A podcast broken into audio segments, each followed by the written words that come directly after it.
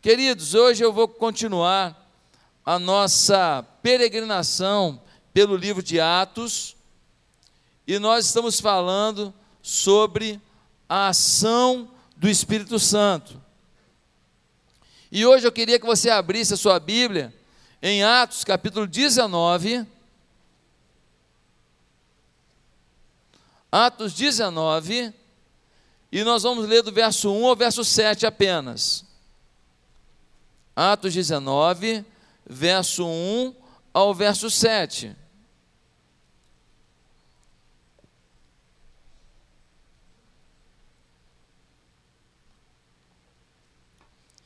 Paulo já passou por Atenas, por Corinto, e agora Paulo,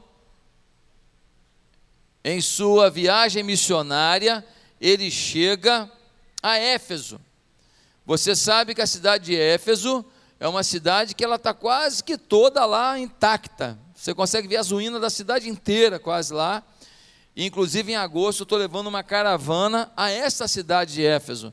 Nós vamos fazer as sete igrejas da Ásia, vamos na ilha de Pátimos e vamos também a Israel. Se você tiver condições para ir nessa caravana, no final do culto, você pode ir lá fora, vai ter um stand lá fora para te dar informações. Nós vamos à Turquia, Grécia e Israel. Uma viagem dos sonhos, né? Que Deus te dê condições, se não agora, numa próxima, mas se talvez você já tenha condição financeira para ir, não fica adiando não, porque a leitura da Bíblia depois de Israel nunca mais é a mesma. Você começa a ler Cafarnaum, Jerusalém e tal, você fala, oh, é ali, hum, aquela curva, é, você entende tudo, é, é muito legal. É maravilhoso. Atos 19, versículo 1, diz assim: Enquanto Apolo estava em Corinto, Paulo, atravessando as regiões altas, chegou a Éfeso. Ali encontrou alguns discípulos e lhes perguntou: Vocês receberam o Espírito Santo quando creram? Eles responderam: Não nem sequer ouvimos que existe o Espírito Santo. Então, que batismo vocês receberam? perguntou Paulo. O batismo de João, responderam eles. Disse Paulo: O batismo de João foi um batismo de arrependimento. Ele dizia ao povo que cresce naquele que viria depois dele, isto é, em Jesus. Ouvindo isso, eles foram batizados no nome do Senhor Jesus. Quando Paulo lhes impôs as mãos, veio sobre eles o Espírito Santo e começaram a falar em línguas e a profetizar. Eram ao todo uns doze homens. Eu queria que você curvasse a sua cabeça, eu queria que você pedisse a Deus para Ele falar com você de forma muito forte nessa manhã. Para quem está com criancinha, bom ficar perto da porta para ficar mais fácil. Se você precisar sair na hora que a criancinha chorar e voltar também mais tranquilo. Se você precisa ir ao banheiro porque está tomando um remédio, alguma coisa, fique perto de uma porta também para ficar mais fácil sua circulação. Mas eu queria pedir o mínimo de circulação aqui agora para a gente poder nesse momento ouvir o Espírito Santo. Curva a sua cabeça. Espírito Santo de Deus, vem sobre nós. Fala conosco nesta manhã. Nós precisamos, ó Deus, ser imersos no Espírito Santo. Sopra nesse lugar com a tua glória. Muda o nosso rumo de vida. Faz algo novo aqui, Pai. Que o Espírito Santo domine esse ambiente e fale a cada coração. Em nome de Jesus. Amém. Meus amados, Sobre o Espírito Santo, nós temos duas grandes linhas de pensamento. Sobre o batismo do Espírito Santo, nós temos uma linha que é a linha de pensamento dos históricos ou tradicionais. E nós temos a linha de pensamento dos pentecostais. São grandes, duas grandes linhas, mas que temos muitas variantes. Os históricos acreditam que quando alguém aceita Jesus, ele já recebe o Espírito Santo e ele já é batizado no Espírito Santo. Os pentecostais acham que quando você se converte, você ainda não recebeu o batismo no Espírito Santo, que seria uma segunda bênção. E a evidência disso seria falar em línguas. Por que, que eles pensam assim? Porque há quatro momentos em que a Bíblia registra o batismo no Espírito Santo. O primeiro momento é Atos 2, quando no dia de Pentecostes, o Espírito Santo desce sobre a terra. E naquele momento tinha gente tudo quanto é parte do mundo em Jerusalém. E quando o Espírito Santo desceu, veio sobre o povo, diz o texto que as pessoas começaram a falar em línguas e aquelas pessoas do mundo inteiro os ouviam na sua própria língua. A questão fundamental de Atos 2 ali é que tem uma manifestação de línguas, idioma. Temos depois Atos 8, que mostra Pedro e João sendo enviados pelos apóstolos e eles encontram pessoas que se converteram com a pregação de Filipe. E eles eram samaritanos. E oram por eles, eles recebem o Espírito Santo da mesma maneira. Depois nós temos Atos 10, quando Pedro ele está pregando na casa de Cornélio, que é um jeitinho. E Pedro está pregando e o Espírito Santo vem sobre eles e eles também falam em línguas. E em Atos 19, nós temos nesse texto que a gente acabou de ler, o quarto momento em que a Bíblia relata esta manifestação, em que os, as pessoas de Éfeso, elas não tinham conhecimento do Espírito Santo, mas elas tinham uma base que era o arrependimento, foi a pregação feita provavelmente por Apolo, porque no capítulo 18, versículo 24, diz que Apolo chegou a Éfeso e ele chega e ele prega o batismo de João. E João pregava o batismo do arrependimento, dizendo: Arrependei-vos, vocês são pecadores, e virá aquele que há de suprir os seus pecados, perdoar os seus pecados. João estava falando de Jesus. Só que neste momento aqui, Jesus já chegou. E Jesus já morreu numa cruz. E Jesus já pagou o preço do nosso pecado. E essas pessoas ainda não têm conhecimento sobre a vinda de Deus em forma de Espírito Santo ao mundo para em cada coração, não mais um Jesus que está na Galiléia, que está na Judéia, não, agora o Espírito Santo está dentro do crente em todo lugar. Eles não têm conhecimento disso. E Paulo fala para eles do poder do Espírito Santo, e Paulo fala para eles que eles precisam ser batizados em nome do Pai, do Filho e do Espírito Santo, e não no batismo de João apenas, porque eles agora já têm um Cristo ressurreto que muda a nossa vida. E eles são batizados declarando a fé em Jesus e são batizados em nome do Pai, do Filho e do Espírito Santo. E vem o Espírito Santo sobre eles e eles falam em línguas. Então, em função disso, como tem, está vendo aí, ó, tem batismo com língua, batismo com língua, batismo com língua. Então, se tem batismo no Espírito Santo, tem que ter línguas, é a interpretação de uma linha teológica pentecostal. Porém, um outro pensamento teológico advindo da teologia protestante, da reforma protestante, ele vai dizer o seguinte: nessa época, só tem quatro tipos de pessoa no mundo. Você tem o judeu, você tem o gentio. Quem que é gentio? Todo mundo que não é judeu. Você tem os, o misturado, que é o caso do samaritano. Ele é metade gentio e metade judeu. E você tem aquele que era gentio, mas se converteu ao judaísmo. Ele é o prosélito. Então você tem judeu, gentio, o misturado, que é o caso dos samaritanos, e você tem o gentio que se converteu ao judaísmo, ele é o prosélito.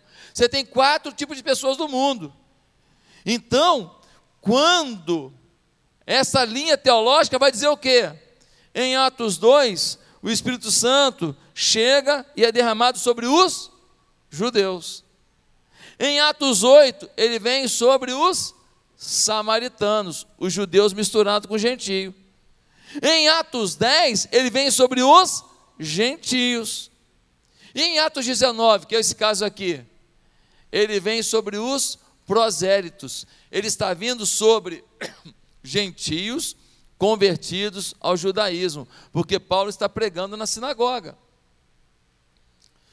O que demonstra que o Espírito Santo veio para todo tipo de gente. Não é exclusividade do judeu, não é exclusividade do gentio. O Espírito Santo veio para toda a carne, mostra a universalidade do Espírito. Quem está me entendendo, diga, até aqui estou. Paulo, em 1 Coríntios 12, diz que em um só corpo fomos batizados, em um só espírito. Ele está falando que o batismo foi feito em nome do Espírito Santo, do Pai, do Filho e do Espírito Santo, todos nós. Paulo escreve em Efésios 1,13 o seguinte: quando vocês ouviram o Evangelho e creram na palavra da verdade, vocês foram selados com o Espírito Santo, ou seja, marcados com o Espírito Santo. O Espírito Santo adentrou a vida de vocês quando vocês ouviram o Evangelho e creram na palavra. Ou seja, quem crê, recebe o Espírito Santo. João Batista dizia que batizava com água, mas que viria alguém que batizaria com o Espírito. Na conversa de Jesus com Nicodemos, ele diz em João 3, versículos 5 e 6, que quem nasce da carne é carne, quem nasce do espírito é espírito. Nascer do Espírito, ser selado com o Espírito, são expressões sinônimas. Pastor, mas podemos dizer que são sinônimas também do batismo do Espírito Santo?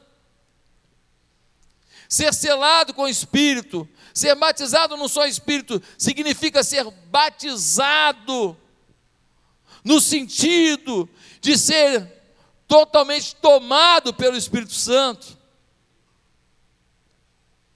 Alguns estudiosos, como John Piper, eles vão trazer uma reflexão a mais para esse pensamento de que o Espírito Santo é para todo mundo e que todo mundo que se converte é selado com o Espírito Santo. Mas ele vai dizer que o batismo no Espírito Santo tem um detalhe a mais. Ele vai dizer o seguinte: batismo é imersão, é o significado da palavra. E quando a Bíblia está falando de batismo, batismo no Espírito Santo, está dizendo, eles foram imersos no Espírito Santo. Houve um enchimento do Espírito Santo. Houve um domínio do Espírito Santo. A gente olha para a história e vê uns momentos assim. Por exemplo, a reunião de oração do Clube Santo na rua Aldergate Street. Era um grupo de homens apaixonados por Deus, que buscavam o Espírito Santo de Deus, entre eles o Wesley. O Wesley já era da igreja. Ele já era selado com o Espírito Santo, mas ele ainda não era uma pessoa dominada pelo Espírito Santo. Ele teve uma experiência com o Espírito Santo, e a partir dali ele mudou e abalou Estados Unidos e Reino Unido com a sua pregação. O avivalista Mude foi abordado por duas mulheres da Igreja Metodista Livre. E elas disseram para Mude: Estamos orando por você. Mude começa também a orar. Logo veio sua gloriosa experiência em Nova York. Ele disse que não trocaria esse enchimento do Espírito, ainda que lhe desse em troca o mundo inteiro. O que, que a gente começa a concluir? que o batismo do Espírito Santo, o enchimento do Espírito Santo, ele, ele não significa apenas ser crente. Mas significa ter algo a mais, ter uma revelação a mais. Não é que é uma segunda bênção. Porque alguém pode se encher e, se não mantiver a postura, se esvazia. Passou onde que entra línguas nisso? Línguas. Em Atos 2 é idioma. Não tem nada a ver com língua estranha. Língua estranha é uma coisa que vai ter a ver com os dons que são anunciados pelo apóstolo Paulo. Quando ele fala do dom de línguas e de interpretação, e dizendo: se tiver língua, tem que interpretar, se não esteja calado.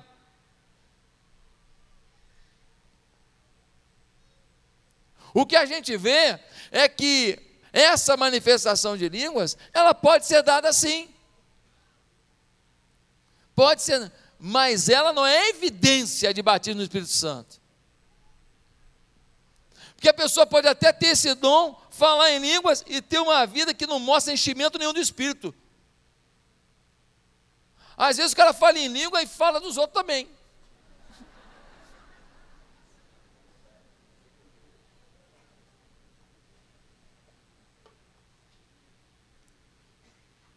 E tem gente que ainda é vaidoso porque fala em língua. Pensa num cara que fala em língua.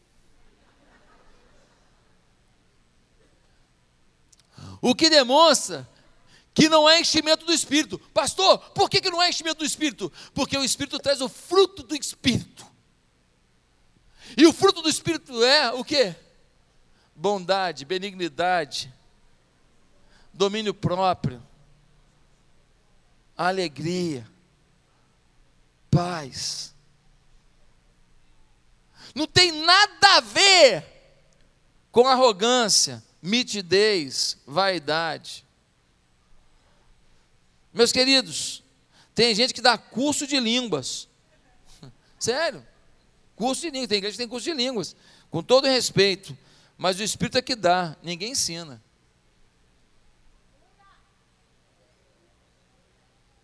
Ninguém ensina. Pastor, então o senhor acredita no dom de línguas? Óbvio. Está na Bíblia. Ah, mas ele é evidência de batismo do Espírito Santo? Óbvio que não. A evidência do batismo do Espírito, Santo é o fruto do Espírito, é a vida que se vive, é o caráter que se vive, é a dignidade que se vive, é a paixão que se vive, é a determinação que se vive, é a glória de Deus no seu olhar, é a paixão de Jesus na sua vida. E não um dom. Ah, eu tenho esse dom, eu sou melhor. Quantos que você conhece que falavam em língua na igreja que hoje vivem no adultério? Eu prefiro não falar em línguas vivendo o evangelho do que falar em língua e viver no mundo, sim ou não?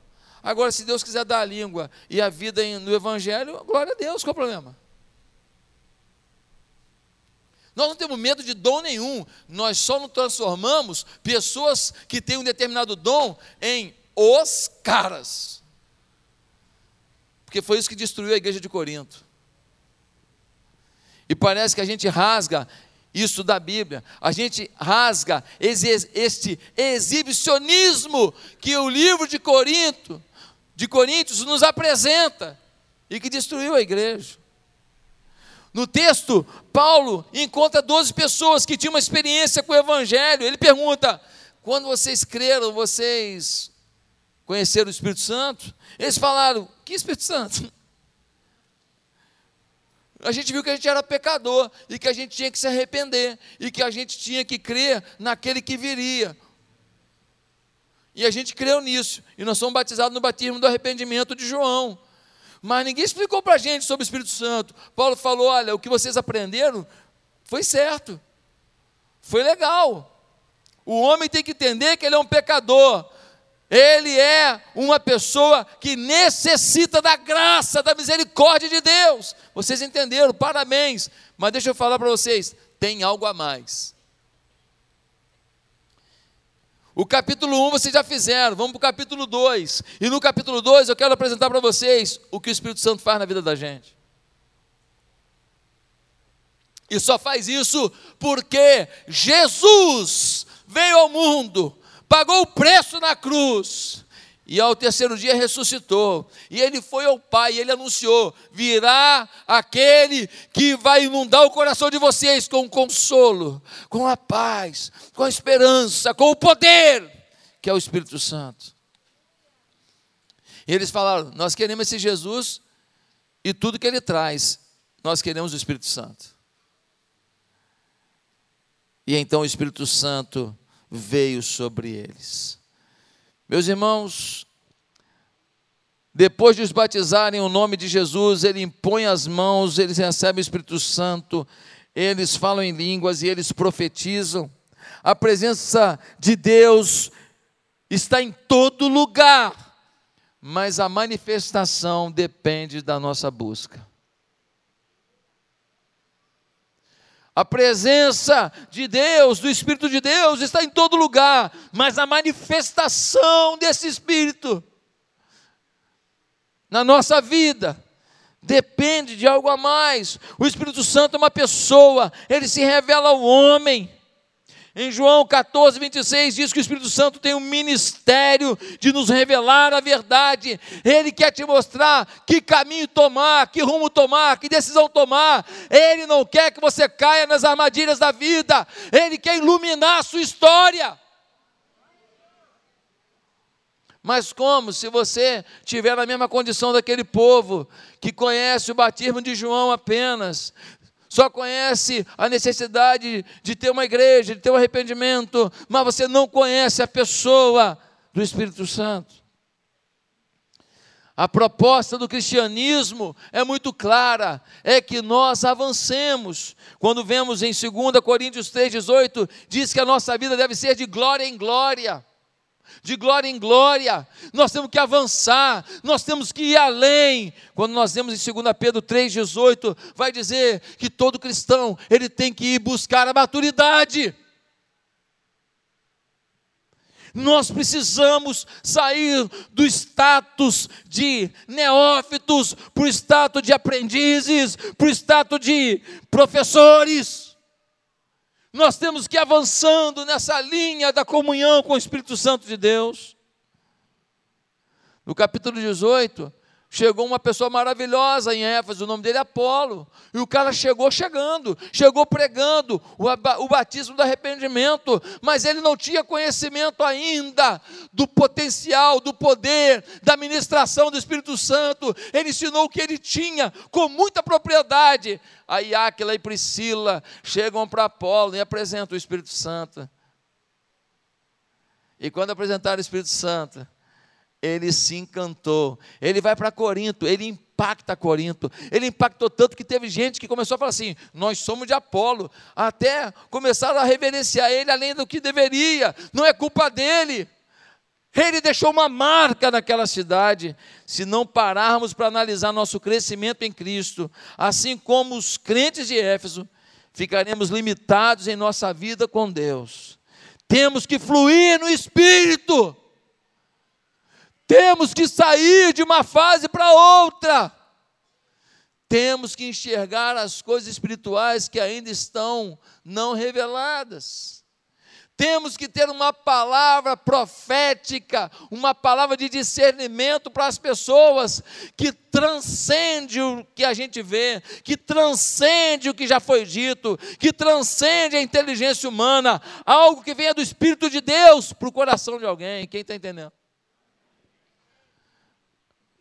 Para isso, eu queria propor esse tema aqui hoje, ó. Mostra o tema da mensagem aí. Batismo e crescimento no Espírito Santo. Meus irmãos, eu sempre digo que um grande problema é que muitos se satisfazem de ter o Espírito Santo residente, mas que todos nós deveríamos ter o Espírito Santo residente presidente. Não apenas habitar em nós, nos garantindo a vida eterna, mas dominar nossos passos, nos garantindo a vida que Deus quer que a gente viva por toda a eternidade.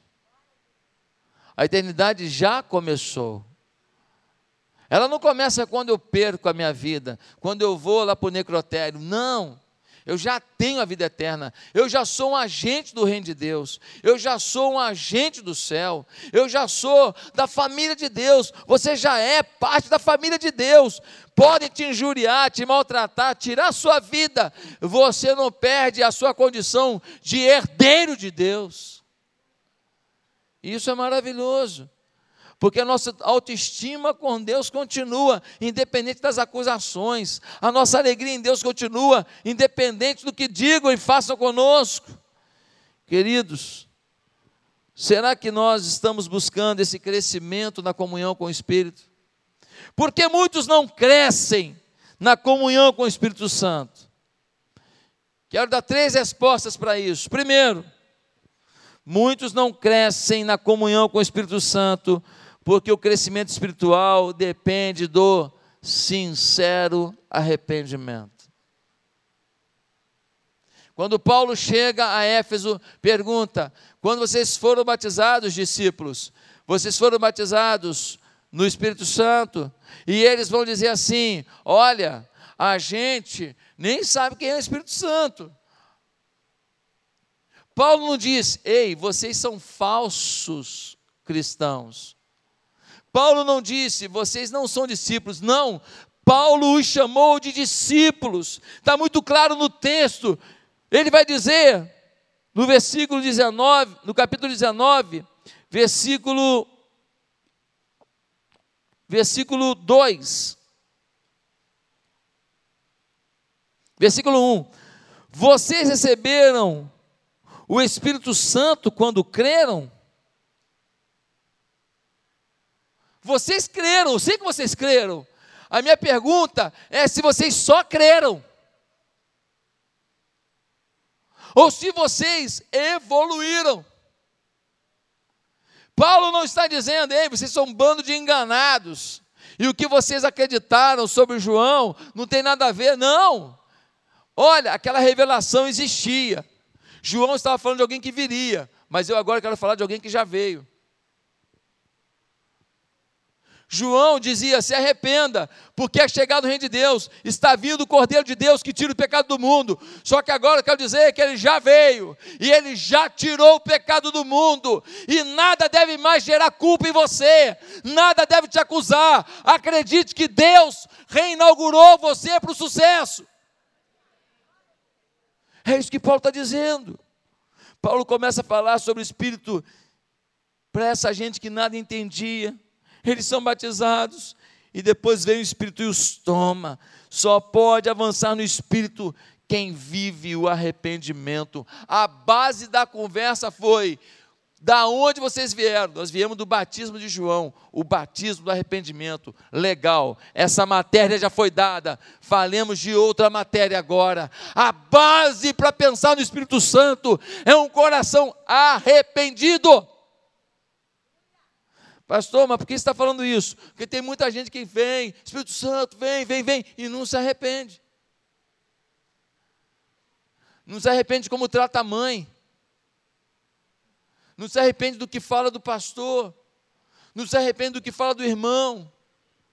Não se arrepende da provocação que fez a uma pessoa para ela cair sexualmente com ele ou com ela não se arrepende da maldade que colocou no coração de alguém contra outra pessoa e destruiu um relacionamento, uma amizade, uma família. Gente, há crentes em pecado dizendo: não me arrependo do que fiz. Por isso, por isso, por isso, querem justificar o pecado. Ei, você pode até explicar, justificar não. Olha, eu, eu tomei todas mesmo, porque eu estava muito chateado, porque é, o meu namoro acabou, ela não queria mais ficar comigo, e eu fiquei chateado, e, e botaram cerveja na minha, na minha frente, e eu já tinha sido um alcoólatra no passado, e eu caí. Você explica, mas não justifica. Pecado tem que ter arrependimento. Justificar pecado é a maior ignorância que você pode ter para o seu caráter cristão, para a sua fé e para a sua caminhada com Cristo. Pecado é pecado. Eu sou pecador, você é pecador. Eu peço perdão dos meus, você é dos seus. Mas sem um coração quebrantado, arrependido, pode botar a mão para cima, falar aleluia, girar o olhinho. Que você não engana Deus.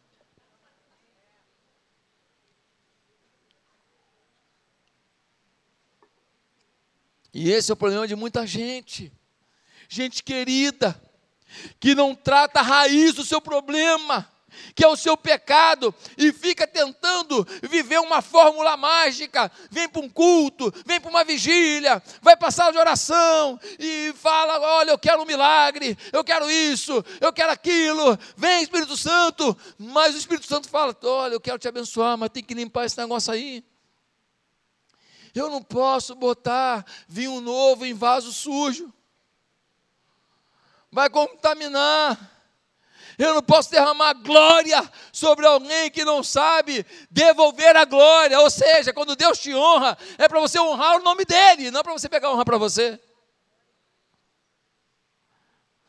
Paulo valorizou o arrependimento profundo se você não percebe que sua vida antes de Cristo era uma vida em pecado, se você não percebe que Cristo mudou você, você nunca vai viver o propósito do Espírito Santo na sua vida.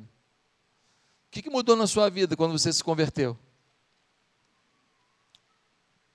Ah, mudou muita coisa. O que mudou? Parei de beber. Só? Mudou muita coisa. Eu, eu andava quase pelada, pastor. Agora eu boto uma roupa mais decente. Só? Qual é a sua essência? Qual é a sua paixão pelo Espírito Santo? O quanto você, no seu a sós com Deus, na sua casa, você bota um louvor e você desafia o Espírito Santo a vir sobre você, ministrar o seu coração, o quanto você pega seus problemas e fala, Espírito Santo, olha, eu estou com esse problema, eu não estou conseguindo entender, fala comigo, me ajuda, me orienta, me dá uma saída, o quanto você está vivendo essa interação, pastor, já tentei não conseguir, ei, quem disse que é no mesmo dia? Quem diz que é num dia, dois, dois dias, uma semana, talvez você tenha que fazer uma busca que vai durar meses. Mas uma coisa eu te garanto: quem procura, acha. O problema é que a gente interrompe. Sabe aquele negócio? É uma escadaria de mil degraus. Só que você está de olho vedado. Você não sabe quantos degraus são para chegar no lugar e receber um prêmio. Quando você chega no 999, você fala: não aguento mais, estou muito cansado, eu vou descer. É assim que muitos de nós estamos vivendo.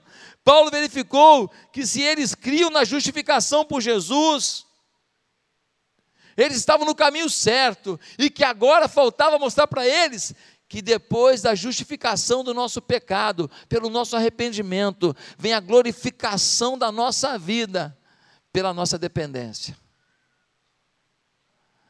Deus quer que a gente dependa dEle. Dependa dele para orar por uma pessoa e ver um milagre. Dependa dele para orar por um enfermo e ver uma pessoa restaurada. Dependa dele para dar um conselho para um casamento falido e ver um casamento restaurado. Dependa dele para tomar uma iniciativa profissional porque a gente vai glorificar a Deus com aquilo que a gente está vivendo ali, e então Ele muda a nossa vida da água para o vinho, Ele nos dá uma saída que a gente nunca imaginou, Ele abre uma porta que a gente nunca sonhou, Ele quer participar da sua vida. Segundo lugar, por quê? Que muitos não têm buscado esse crescimento na comunhão com o Espírito Santo. Segundo, porque o crescimento espiritual depende da disposição em servir. Vem Espírito Santo, vem Espírito Santo, vem Espírito Santo, eu quero Espírito Santo, eu quero Espírito Santo, oh Espírito Santo. Legal, ele veio, e agora? Agora eu vou ficar aqui, chapadão. Ah, é? Será que o Espírito Santo vai encher uma vida para chapar? Será que o Espírito Santo vai encher uma vida só para você sentir um, um, uma emoção muito forte? Será que o Espírito Santo faz isso e ponto, atingiu o objetivo? Será que o Espírito Santo enche uma vida para você sentir uma coisa gostosa sozinho? Pensa na sua casa. Você ganhou um doce de leite uruguaio. Pensa numa coisa gostosa. Aí você ganha aquele doce de leite, aí você leva para casa. Aí eu chego lá, minha mulher e meus filhos, e eu assino doce de leite. Bom pra caramba. Uh, e a, e a minha mulher e meus filhos olhando, falando: vai dar uma colher não? Não, querido, é, eu ganhei para mim. É para eu usufruir. Só um instantinho, deixa eu pegar um pedacinho de queijo. Com queijo. Gente, não tem noção como é bom? Aí, os meus filhos falam assim: dá um pedaço aí, dá um pouquinho aí. Não, querido, eu busquei muito isso. Eu busquei muito. E aí, finalmente, eu recebi esta bênção para usufruir. Irmãos, é a mesma coisa. Quando o Espírito Santo te enche, quando o Espírito Santo domina a sua vida, você acha que é para quê? Eu também estou comendo, óbvio. Eu também estou comendo. Mas eu ministro. Toma também. Toma também, toma também, toma também. E todo mundo usufrui daquela delícia que não é doce de leite, é o Espírito Santo. Que coisa maravilhosa, pastor. Por que você está dizendo isso? Ah, por quê? Olha o versículo 19, o capítulo 19, no versículo 6. Quando Paulo lhes impôs as mãos, veio sobre eles o Espírito Santo e começaram a falar em línguas. Opa, experiência pessoal. Experiência pessoal. Eles agora estão falando em línguas, eles estão lá de alguma maneira tendo uma experiência de um dom na vida deles. Mas diz o texto: e a profetizar. Profecia não tem nada a ver com você, tem a ver com o outro. O dom de línguas é o único dom que ele não cabe no propósito dos dons. O propósito dos dons é a edificação mútua. O dom de línguas, ele só atinge você mesmo, a não ser que tenha interpretação. Por isso que Paulo proíbe que no púlpito se fale em língua sem interpretação. É só você ler 1 Coríntios capítulo 14. Lê lá, se você tiver outra conclusão, você me fala. Não tem como ter outra conclusão. No culto público, deve-se ter interpretação, está claro lá. E eu queria dizer para você que eu sou super a favor de você ter todos os dons que Deus te der. Em 1 Coríntios 12, versículo 11, diz que o Espírito Santo dá a quem quer quando quer. Então ele pode te dar o dom de misericórdia, o dom de língua, o dom de profecia, o dom da administração, o dom A, B, C, D. O dom que ele quiser te der, te dá, eu fico feliz. Todo crente tem no mínimo um dom. Agora, nenhum crente tem todos. Ninguém tem todos. Por quê? Para um depender do outro para a gente se suprir. Em 1 Coríntios 12 diz que os dons são dados para o proveito comum. Depois que eles falaram em línguas, eles profetizaram, ou seja, eu recebi um toque para mim e eu tenho um toque para você. Eu recebi uma graça em mim, eu tenho uma graça para você. Eu recebi uma chama em mim, eu tenho uma chama para você. Porque em 1 Coríntios capítulo 14, versículo 3, define o que é profecia. Profetizar significa exortar, consolar e edificar. Porque diz o texto: porque quem profetiza, exorta, consola e edifica o seu próximo. Mas pode ser coisa futura? Pode, não necessariamente. Uma palavra profética nem sempre é uma palavra futura. Uma palavra profética pode ser, para quem está com o coração moído, uma palavra de consolo. Te levanta agora, porque Deus está aqui falando contigo. E Deus te ama. Você não vai ficar caído. A pessoa, uou! Ela recebe a palavra profética. Profetizou. O Espírito Santo age sobre aquela vida. Todos nós temos capacidade, na dependência do Espírito, de termos palavras proféticas. Todos. Aliás, o único dom que manda buscar para valer na Bíblia qual é? O de profetizar. Por quê? Porque é quem edifica o seu próximo, consolando, exortando, edificando. Consolando, fica assim não, exortando, não faz isso não. Edificando, continua. Parabéns. Quem está feliz com o que está ouvindo aqui, o Espírito Santo está falando com você, diga, eu estou. Que hoje nós temos que tomar decisão com o Espírito Santo aqui. O Espírito Santo, em segundo lugar, ele nos dá a disposição de servir. Primeiro línguas, logo depois vem o quê? Profecia. Ou seja, vai trabalhar. O Espírito Santo não vai te encher para você ficar cheio dentro de casa, engordado dentro de casa. Você quer ser cheio do Espírito Santo? Pense no que você quer fazer para esse Espírito Santo. Pense onde você quer ser usado por esse Espírito Santo. Se ele não te encheu, e ele ainda vai te encher. Terceiro lugar e último. Porque muitos não estão vivendo essa comunhão com o Espírito Santo? Porque o crescimento espiritual depende da disposição que se tem pelo Espírito. Disponibilidade. Pastor, por que você diz isso? Ah, por quê? Ao longo de três anos, Jesus pregou, ensinou, cuidou daqueles homens. Quando ele foi para o céu, o que, ele falou? Fiquem aqui em Jerusalém, fiquem aqui que eu vou mandar o Espírito Santo. O que, que eles fizeram? Ficaram disponíveis. Eles ficaram vários dias em Jerusalém, convivendo, esperando aquilo que Jesus falou que viria. Nesse texto aqui, o que aconteceu? Paulo chega e fala: vocês foram batizados em, em que batismo? Ou de João do arrependimento. É? Tem algo a mais, vocês querem? Queremos. Tem o Espírito Santo. Ele consola, trata, ele cura as nossas feridas, ele traz a autoestima de volta, ele nos resgata no sentimento de filhos de Deus, Ele nos dá identidade, Ele nos dá missão, Ele nos dá sonhos grandiosos, Ele garante a caminhada, Ele nos provoca a fazer coisas sacrificiais que não faríamos se não fossemos movidos pelo Espírito. Ele nos ajuda nas nossas renúncias para que outros conheçam o amor de Deus. Ele nos abraça, Ele nos transforma. Vocês querem? Eles falaram, Onde é que pega a senha? É agora. Eles estavam disponíveis. Sabia que tem gente que está na igreja, mas não está disponível. Por quê?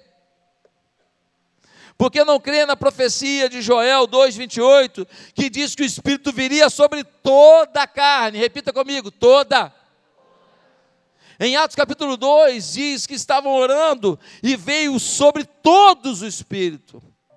Em Atos capítulo 4, versículo 31, diz que a casa tremeu e todos foram cheios. Em Atos 8, versículo 14, diz que todos foram cheios. Em Atos 10, Pedro está na casa de Cornélio e veio o Espírito sobre todos. Em Atos 19, Paulo começou a pregar para 12 e os doze foram alcançados pelo Espírito. O que o texto está dizendo é que muitos precisam voltar a acreditar que o enchimento do Espírito é para você. Não é para aquele crente de carteirinha que você conhece da igreja não é para aquela irmã que já tem uma história, uma mulher de oração, e que você admira, e que fala: Eu nunca vou ser uma mulher de intercessão, como uma pastora tal, como um irmão tal. Está na hora da gente se apresentar diante da luz do Espírito e falar: Me ilumina, eu quero uma luz tua. Eu não quero viver do reflexo da luz de alguém. Tem muita gente que está aqui é iluminado, sabe por quê? Porque alguém que é que tem luz do Espírito, reflete no espelho e chega nele. Ele vive da luz do outro, ele não tem a luz do Espírito diretamente, ele não está sendo iluminado, dominado completamente. Nós podemos ser todos nós dominados pelo Espírito. Gente, um ovo tem tudo que precisa para revelar um pintinho. Basta botar calor. Você tem tudo para revelar algo glorioso para o Senhor. Basta botar o calor do Espírito Santo, o fogo do Espírito Santo.